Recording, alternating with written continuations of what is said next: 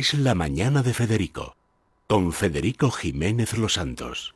Bueno, David, cuéntalo tú.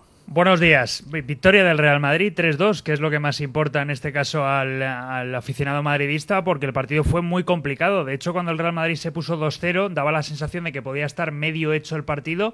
Uf. Pero el Inter de Milán tiene un juego que es muy básico, pero funciona muy bien, que es balones largos al delantero, en este caso Lautaro ¿Y Martínez. porque no estaba Lukaku? Claro, la bajan con el pecho y la segunda línea llega para abrir a banda o para tirar hacia adelante. Y así generaron, eh, bueno, el 2-1 es un auténtico golazo por el taconazo. Bueno, además que le salió al pie, eso no sale más que una vez de cada mil. Y sí, efectivamente, sí, sí. Es como la volea de Zidane en la, Exacto, en la novena. exacto. que Te dices, sale una bien y 15 mal. sí. Claro, lo, lo intentas 10 veces y no te sale ninguna de esas veces, pero en el momento adecuado te sale. Y el Inter tuvo opciones incluso con el empate a dos, un larguero de Lautaro Martínez, pero a partir de ahí llega el Real Madrid en una contra, Vinicius conduce bien, se la pasa a Rodrigo y Rodrigo finiquita el, el encuentro. Por lo tanto, ahora mismo el grupo Con queda. un golazo, por es un golazo, la pega muy bien y además tiene 19 años, lleva Sí. 5 goles en Champions. Sí. Hay jugadores que no suman 5 goles en Champions con 27, pero él con 19 ya los lleva.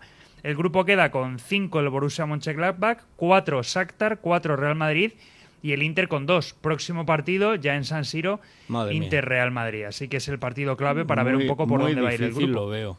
Sí, y el Atlético empate 1 ayer. El que viese el encuentro, pues no se cree el empate a 1 ni de broma. Pero- Porque Joao Félix, bueno, hizo Bueno, otro ¿cómo está partidazo. Joao Félix, eh? Sí, lo que parece es que se solapa un poco cuando, cuando jugaba con Saúl. Y cuando le quitaron a Saúl en el descanso, jugó mucho mejor Joao Félix.